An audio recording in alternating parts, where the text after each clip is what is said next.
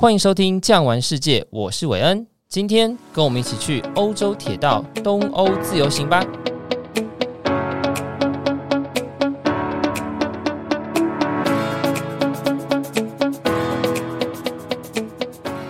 今天这集是我们第三集的欧洲铁道自由行。不知道听众朋友对于欧洲铁道自由行，在听完了前面的两集，是不是已经有一些概念呢？不过说真的啊，整个欧洲地区除了瑞士、意大利之外，您会不会想要去欧洲其他的地方？西欧地区英文会通可能还好，那东欧地区呢？讲捷克语、讲德语，甚至讲斯拉夫语，是不是这辈子您就会与欧洲铁道自由行的东欧无缘呐？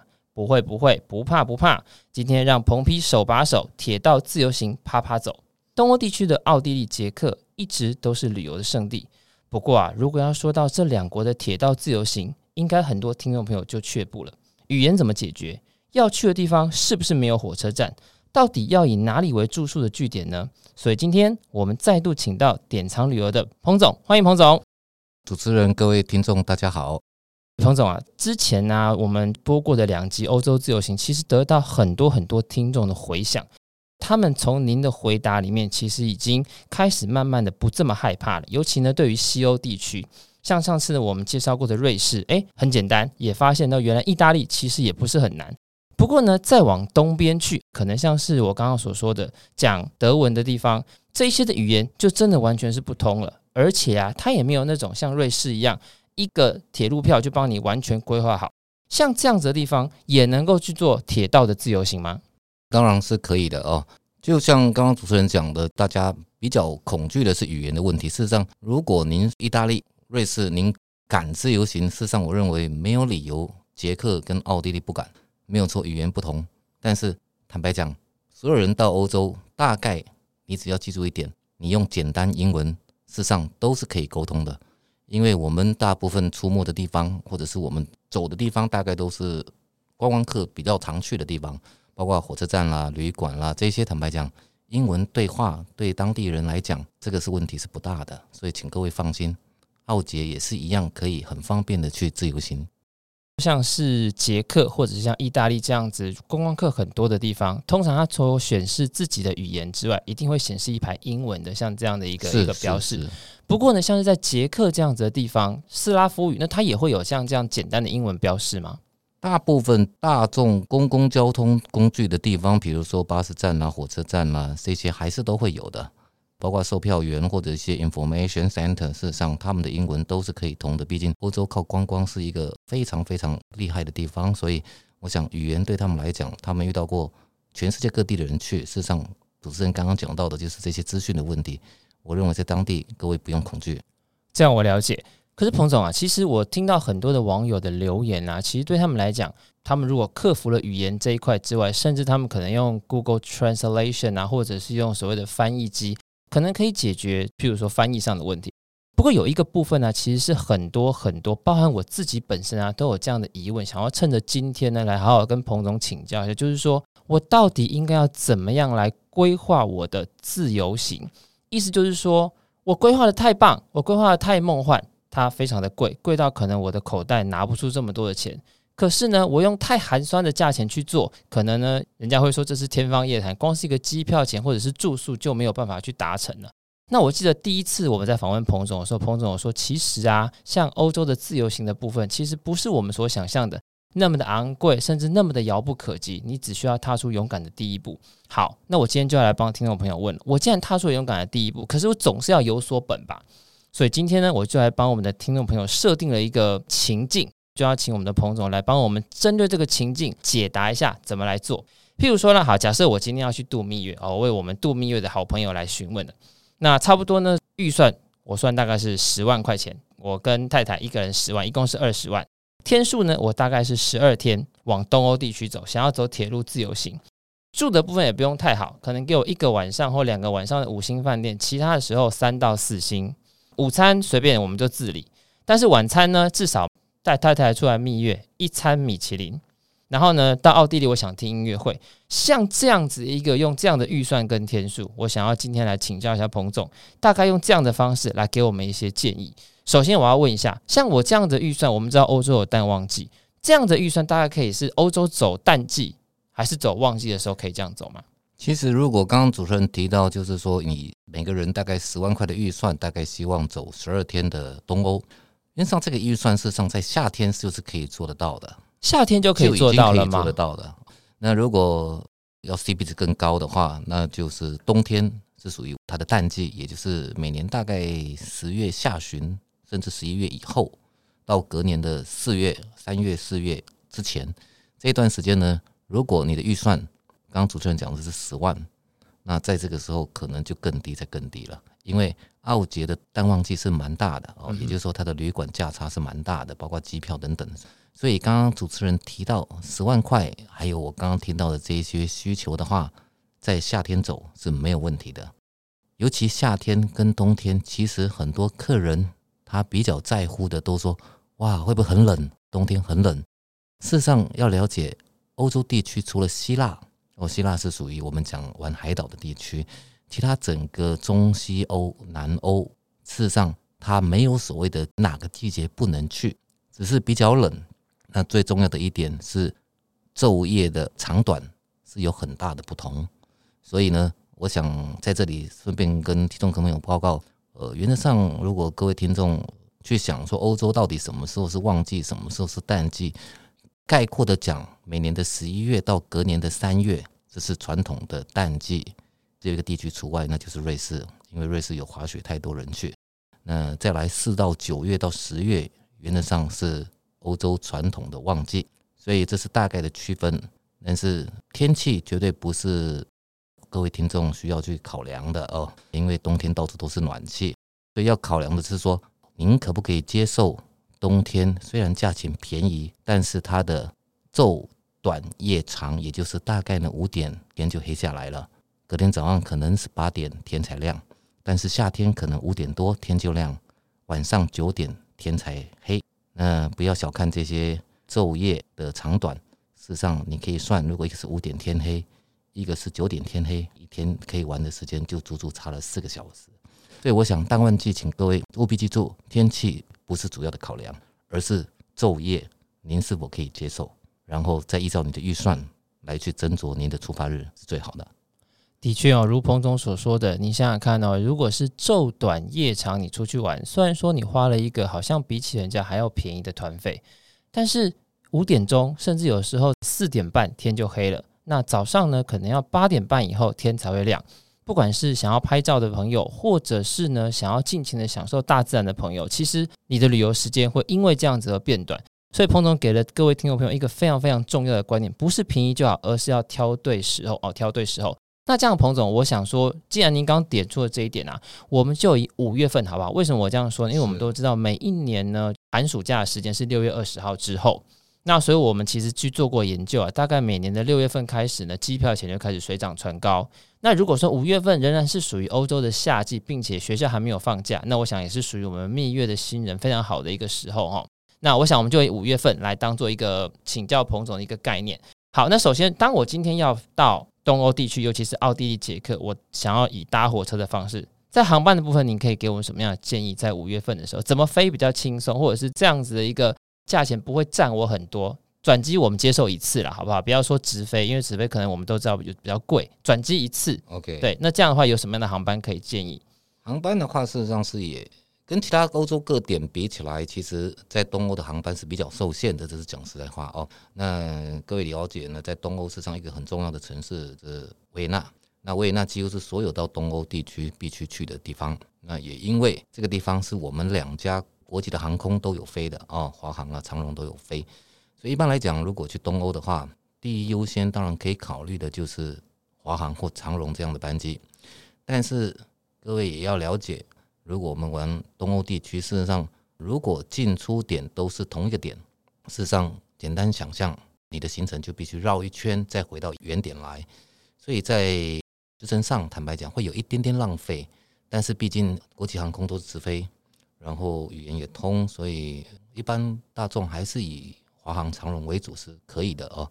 那当然，如果你的没有局限这种语言的问题，或没有限制哪一家航空的话，实际上还有很多家航空可以选择的，比如说阿联酋航空，它可以不同点的进出。比如说，如果你是玩奥捷匈，那可能您很方便的从匈牙利进去，从布达佩斯进去，然后最后从布拉格出来。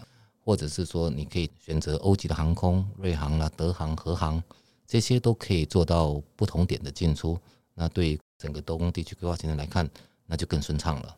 所以选择哪一家航空就看你个人哦。原则上，欧级航空是最方便，国际航空在语言呢或者习惯上是国人比较喜欢的哦。所以我想，航空公司的选择还算多啦哦，各位不用太担心哦。想请教，就维也纳是在奥地利没错吧？是是，是哦，是在奥地利。对，那如果说今天我们的听众朋友想要排一个，譬如说奥捷匈，如您刚所说，一次走这三个国家的行程，当然呢、啊，如果我今天从维也纳进出，势必我不知道该怎么绕，我就一定要回到维也纳来搭飞机嘛。哦，刚刚您提供了一个很好的一个 idea，就是您说阿联酋，我记得阿联酋好像是隶属于杜拜，它会不会？非常贵，比起国际航空公司，它非常贵，还是其实它也像其他的欧级航空公司一样，只要早定，其实都会有一些不错的价钱的。其实现在航空公司都是一样的啦，它没有所谓的哪一家航空一定是特别贵，完全取决于您在定位当时的它的卖的好不好。如果您的日期早一点订，或者是说那个日期它刚好是空的，那价格就比较低一些。所以各位不要陷入一个说我选择哪一家航空，它就一定是票价高，哪一家航空票价一定是低。那原则上只有一个重点，就是说订得早，然后呢，把自己出发日的弹性稍微再加大一点点。比如说你原本计划是五月十号，如果你可以增加前后三天的弹性出发日，我相信你要找到好票价的机会就比较大一点，就非常大了哦。所以没有哪一家航空像刚刚主持人讲阿联酋就一定贵，并不是这样子哦，而是取决。你自己的日期是不是跟航空公司的空间是刚好是搭配的？那您就可以拿到很好的票价。的确哦，如彭总这样子说啊，我们就可以了解，如果你早一点订，其实很多航空公司也许都有一些漂亮的票价，而且呢，不要死死的定在那个日期，你可能前后个两三天找出呢最适合你的票价，对您来说也是一个好事。不过啊，在规划自由行的时候呢，今天航班确定了，那因为我们要用。火车自由行的方式，那可能跟之前我们所听过的团体不太一样。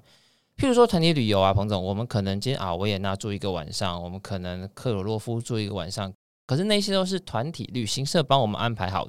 可当我们坐火车自由行的时候，可能就要考虑到我的行李是不是能够做最小幅度的移动，让我今天不用带着一个大行李在路上。尤其是东欧，我们都知道古色古香，但那个地板可不是柏油路啊。都是石板路，那考起来空空空空空，Rimowa 的行李箱的轮子也会跑掉。那在住宿点上面呢，您有没有什么样的建议？譬如说，哦，哪一些可以设定为最主要的住宿点？其他呢，可能带个过夜包去走就可以。这点可以给我们一些建议吗？自助旅行其实行李是一个无法解套的问题啦。除了有一个国家就没有这个负担，那就是只有一个瑞士。其他全欧洲，各位要了解，要能够接受。也就是行李不可能无负担，也就是他不可能用托运的方式到下一站去。然后这一点，请各位想要去欧洲自由行的听众一定要能够了解。所以您说住宿点怎么选择？以行李为考量的话，一般来讲，我们帮客人寻找住宿点，当然很重要的第一个不是舒适度，而是它的地点的方便性。也就是刚刚主持人讲的，拉着行李在欧洲走，实际上是一个很辛苦的一件事情。所以我们在找住宿点，跟各位听众建议。找住宿点必须找你的交通上下车附近的旅馆，对您来讲是最方便的。因为行李拖拉，坦白讲是蛮辛苦的一件事情，尤其欧洲的地板，坦白讲不是那么的平，它不是柏油路的哦，所以大部分都拖得很辛苦。所以行李解决不了，但是你能够做的就是选好你的住宿地点，靠近交通上下车、城市间移动、火车站或巴士站比较近的地方。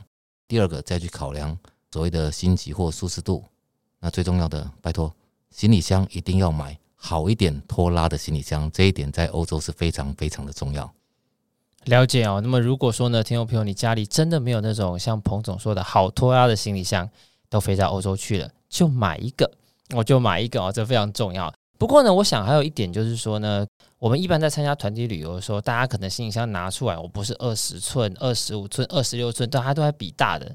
出国像搬个家一样，但自由行，彭总我们可能就不能这样带了，对不对？变成说会有那种我们可以找得到当地可以洗衣服像这样的一个旅馆，还是其实您并不建议他们做这样的事情？在欧洲自由行，其实我并不建议说你去找所谓的自助洗衣店，以为欧洲像我们台湾一样三步一间就可以找到自助洗衣店。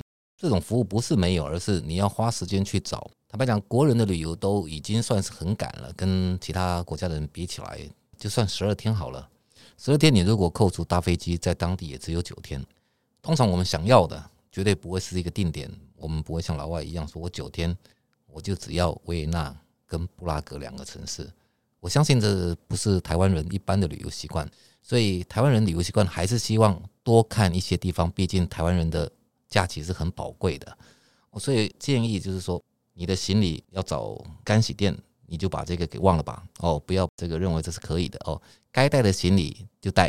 事实上，我认为也不要那么想象说一定要带多少的衣服。欧洲的天气跟我们这边不一样，它那边的冷就算冷，它叫做湿冷，最重要它是一个干燥的地区。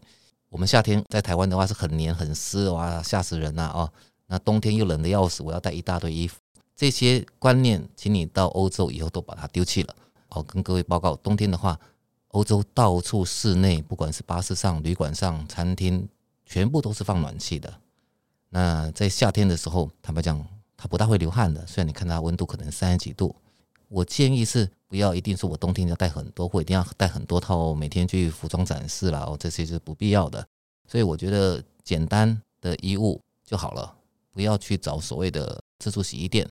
呃甚至你会期待说，我有钱，那我是不是旅馆的这个洗衣服务可以帮忙哦？像我跟各位讲，欧洲什么贵？人工最贵。所以第一个人工贵，第二个它的效率是差的，也不是今天早上洗，然后中午就给你了哦。所以我建议不要去指望，刚刚主持人讲了，也不要期待这一点哦。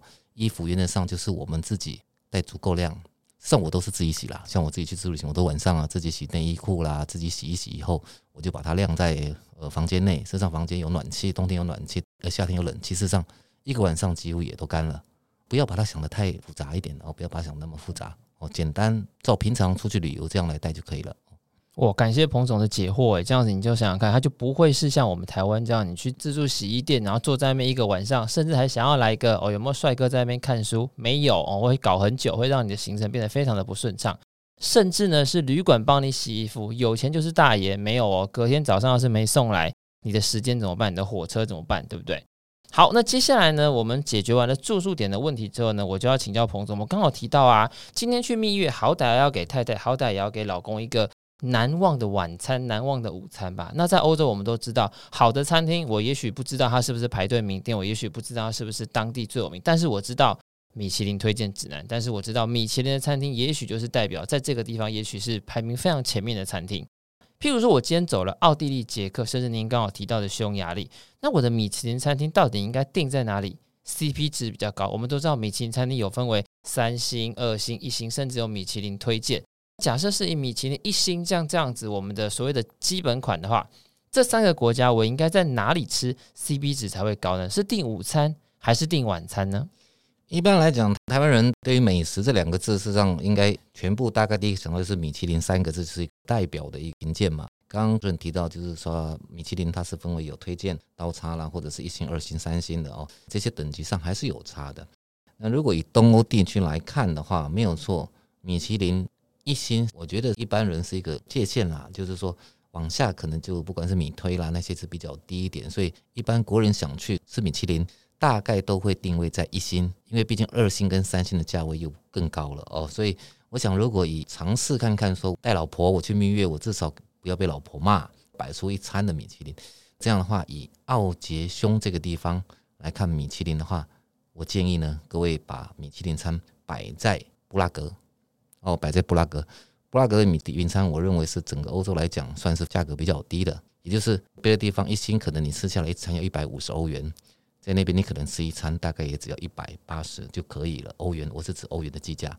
那刚刚主持人也提到，到底我要吃晚餐还是吃午餐？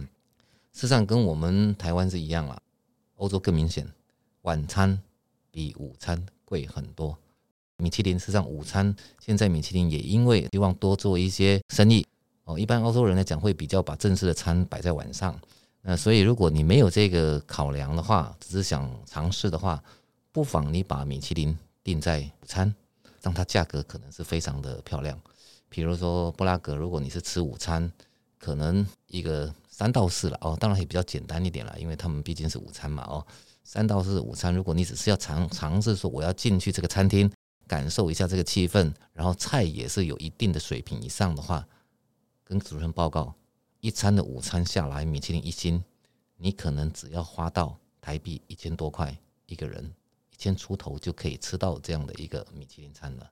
当然，如果你想要更好的，比如说有六到四了，或者是真正享受一餐的话，地点我还是认为是在布拉格。那你就把它摆在晚餐。如果你想带老婆比较正式的话，市场晚餐还是比较正式一点。所以午晚餐的选择端看您。如果你只是尝试，那我建议是午餐，它的 CP 值是最高的。那如果希望给老婆一个比较浪漫的，也请您不妨多花一点点钱。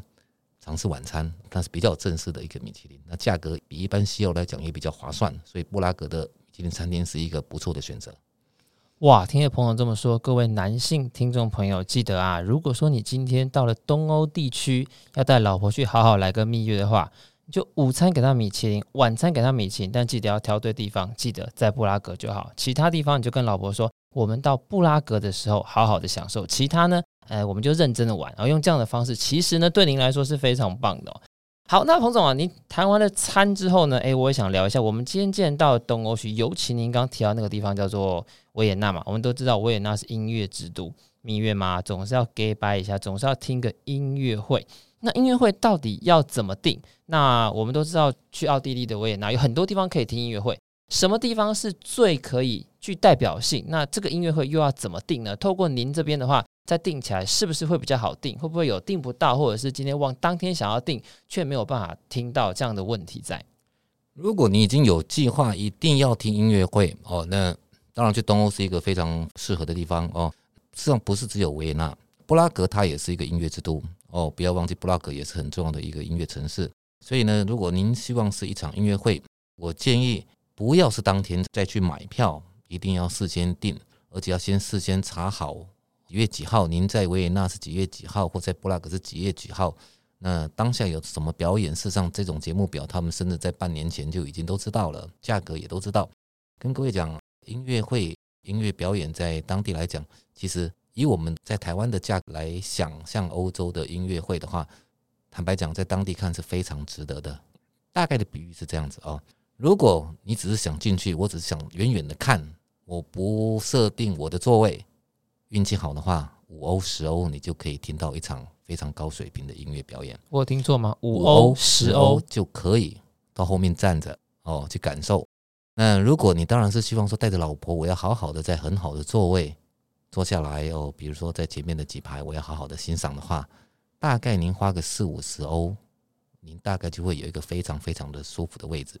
那欧元现在大概就三十出头嘛，所以你大概就是想象一下，就算我花了五十欧，大概就是一千五百块左右一个人。台湾我想绝对是不止这个价钱的啦。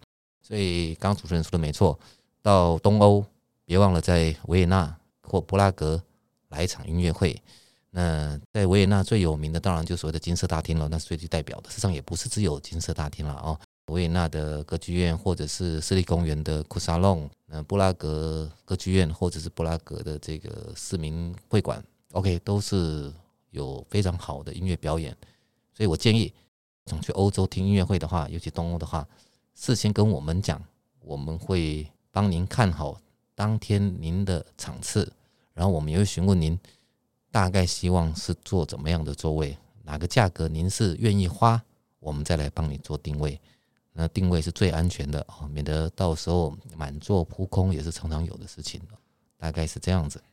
那通常以欧洲来讲，不管是布拉格或者是维也纳，它的音乐会大概都是几点钟开始，然后又几点钟结束呢？因为这会考量到，就是说我今天所住的这个地方，是不是我必须要住在维也纳，然后才能够听音乐，还是说我可以用交通接驳的？在时间上是怎么样的，彭总？呃，一般来讲，如果你讲地点的话，呃，这些歌剧一定都在市中心。那当然也不用担心了，因为我们所有的住宿点也一定在市中心。当然就是不建议说，我给你今天不住维也纳，然后在维也纳看完了音乐会，然后到其他地方去。实际上，他的音乐会都是在晚上，通常是在晚餐以后哦，大概七点半，所以听完了大概也都九点了，所以你要离开这个城市，赶过来看，再回到下一个城市，我认为那是不妥哦，所以一定要选择您在当地住宿的店去欣赏音乐会。那通常像布拉格或者维也纳这种大城市的话，我们至少都会停留两个晚上哦，那至少停留两个晚上欣赏音乐会就不会是问题的。了解。那彭总，我想请教一下，您刚刚所提到住宿点，我们其实都有围绕在，譬如说像首都地区，包含了维也纳或者是布拉格。不过我们知道，奥地利、捷克这些地方美的不单单只有城市，那么它的乡村其实也是让全球的观光客非常趋之若鹜的哦。所以我想要请教的就是说，那有没有像奥地利、捷克一些地方是没有火车可以到，但是我的自由行又想去，到底要怎么做？我举两个例子啊，譬如说像是我们知道奥地利有一个非常非常有名的仙境叫做哈斯达特小镇嘛，对不对？哦，那是一个非常美丽的湖，但是我去查过，它好像就没有火车。另外一个就是在捷克有一个非常梦幻的小城，叫做克鲁洛夫。这两个地方我看好像是火车不会到，可以分别来帮我们聊一下这两个地方。如果今天火车自由行又遇到它没有火车，我该怎么做吗？刚刚主持人提到的这两个地方，事实上就是非常可爱的小镇嘛。哦，一个是湖滨小镇，一个是中古世纪的小镇哦。所以这两个地方确实到东欧是不能错过的哦。那但是交通，各位又开始担心了哦。哈斯达特。它是一个湖滨小镇，那交通怎么过去？哦，事实上，如果你说火车不能到，事实上也不是不能到啦。如果你从维也纳出发的话，它是转两次车，事实上是可以到的，只是会比较不方便一点哦。那到了哈斯塔，你的火车站又跟一般的住宿的旅馆的所在地又要坐一个分钟的小船过去。实际上，如果以交通工具来看，坦白讲会比较麻烦一点点，不是不能到。如果听众朋友他愿意。把火车转车也当成是一种尝试。事实上，我认为从维也纳过去哈斯塔也是可行的。那从维也纳过去哈斯塔，或者是从另外一个城市从西边过来的话，你要从萨尔茨堡过来，坦白讲就会真的比较不方便了哦。那这个时候其实各位不用担心了。对我们来讲，我们都了解，就是说这些地区如果交通不方便，事实上不是我们会遇到而已，欧洲人当地去旅游也会遇到，全世界人遇到都是相同的问题。所以当地都会因为这个市场需求，所以他们都有所谓的专车或者是合车的服务。比如说，如果你今天从萨尔茨堡，OK，你想去哈斯塔，那我们可以安排一部专车，把您从萨尔茨堡直接送到哈斯塔，就解决了这个问题。克伦诺夫也是一样的，通常克伦诺夫上去的话，大概都是从萨尔茨堡上去了。这个如果你要搭火车也是可以转三次车，然后这个火车站在克伦诺夫又不在城内，坦白讲会累死。所以呢，到克伦诺夫这个小镇的话，当地人其实上他已经有很多家的车公司在做所谓的合车服务或专车服务，大概就是一台 van 九座的 van，它可能可以坐八个人、六个人。OK，如果要省一点，那就是。两个人去，那他就跟其他的客人一起搭，比如说有另外四个可能是日本人啦，或者韩国人，反正就是一起搭车过去。那如果您不想跟别人，事实上我们也可以专车帮你包一台车过去，甚至更方便的，比如说你今天从萨尔兹堡出发，那时间紧凑，你想去哈达特看一看，然后再去克伦诺夫，或者是中间还有一个叫做圣沃夫冈的小镇也很漂亮，你想一次把它走齐，可不可以？当然可以，一部专车车上我们会请司机帮你安排好到哈斯达，可能停留两个小时，再到圣沃夫根停留两个小时，再把您送到克伦诺夫。哦，所以有些地方确实在这些小镇不是交通工具很方便的地方，事实上我们有太多的经验，知道怎么解决这个问题，所以各位不用担心，这些的连接我们都会处理得很好。您的意思说，像刚刚这样子听起来既专业又复杂，但是却又需要非常细腻的服务，就是彭总典藏旅游可以来帮我们各位听众朋友操作的部分吗？是是是，这些各位不用担心，这是我们非常有经验在操作这一方面的接驳，所以各位可以请百分之百的放心。了解您的意思。那我想要替我们听众朋友问一件事情，就是我们今天的主题既然是铁路自由行啊，那当然主要的交通工具是铁路。当然，您说刚刚我们所提到的一些小镇，它并没有办法去坐火车的话，可能需要用合车或者是 van 专车的方式去做。但大点可能还是有火车。那像这样子，不管是奥捷十二天，或者是奥捷兄十二天，您会推荐我们听众朋友怎么样去买这个火车票呢？没有错，欧洲的火车票这确实是很方便的。比如它也有很多的，各位知道所谓的我们叫它 Europass 嘛，就是所谓的欧铁的通行票。那是不是买欧铁通行票就一定是唯一的选择，或是最好的选择？事实上是不尽然的。如果你今天的行程，我举例，如果你是指意大利这种全部靠铁路可以连接城市的国家，那当然你买 pass，我觉得是划算的。那如果你是奥捷兄，事实上有很多地方。你的火车是没有像西欧这么方便的，所以我认为，如果在这一块你要买火车票，你应该暂时不要去考虑买所谓的，比如说东欧三国几国的通票，我认为那是有点浪费。应该试着让我们知道你的需求，可能我们帮你们买单段票，或者是单段的巴士票，整个组合是最划算的。因为再怎么样，我们不需要把钱花在不必要的地方，但是。要怎么买？坦白讲，对各位听众来讲是很困难的，所以我们是很了解哦。比如说，从刚刚主持人讲的，如果从布达佩斯要到维也纳，OK，它中间想到的是火车嘛？那实际上火车可能巴士票更便宜，可能更舒服。它的巴士，举例像我们的统联好了啊、哦，上面的 WiFi 啦、冷气的都非常的棒，价格也便宜，甚至速度比火车还快。所以，到底怎么选择火车票，会是一个学问。那如果东欧这一块，我们讲奥捷匈，应该是所谓的切断来买，就是每一个行程按照路线切断来买，而不要去买所谓的 pass。我相信在这边是浪费的，我是浪费的哦，大概是这样的建议。诶，彭总今天给了我们一个非常重要的点哦，不是说只要买 pass 就一定便宜，因为如果你没有办法把 pass 用到极致的话，剩下的那些。都是浪费，还不如呢，就是让彭总这边来把您已经规划或者是你想要走的行程，用各种不同的方式去帮你做连接，有船也好，有巴士也好，有合车也好，有专车也好，再搭配一些火车，其实呢，不但可以省了你的荷包，甚至呢，可以让你更舒适。哎，今天非常谢谢彭总告诉我们这些非常精密的一些解说。那接下来我就要问一些比较细节的部分啊。首先呢，我想问一下。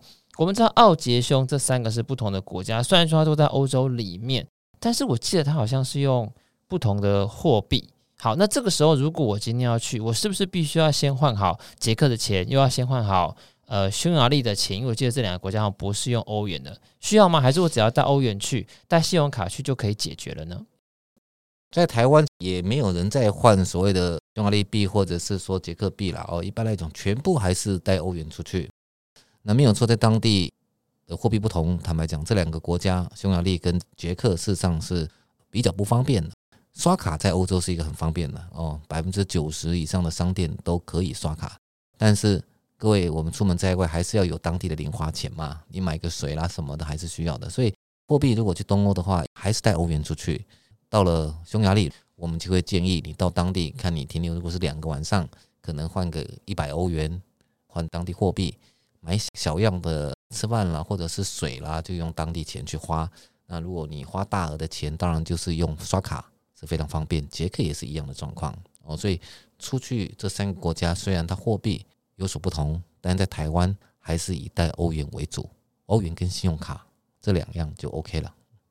原来是这样子，所以只要带欧元跟信用卡去，其实在当地都还蛮好处理的哦。那另外一个就是啊，现在人呢，基本上。没有网络，基本上就像是没有手或没有脚一样。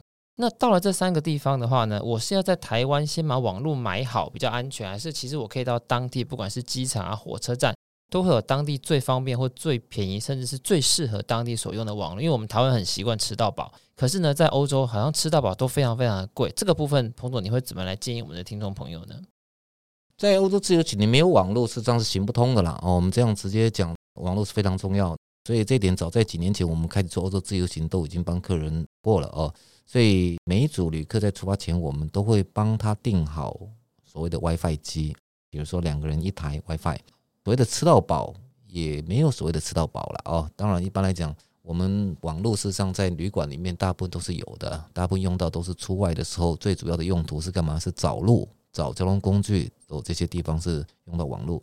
所以这个 WiFi 机如果是典藏旅，我们在做服务的话，我们会在台湾就帮旅客们租好这个 WiFi 机。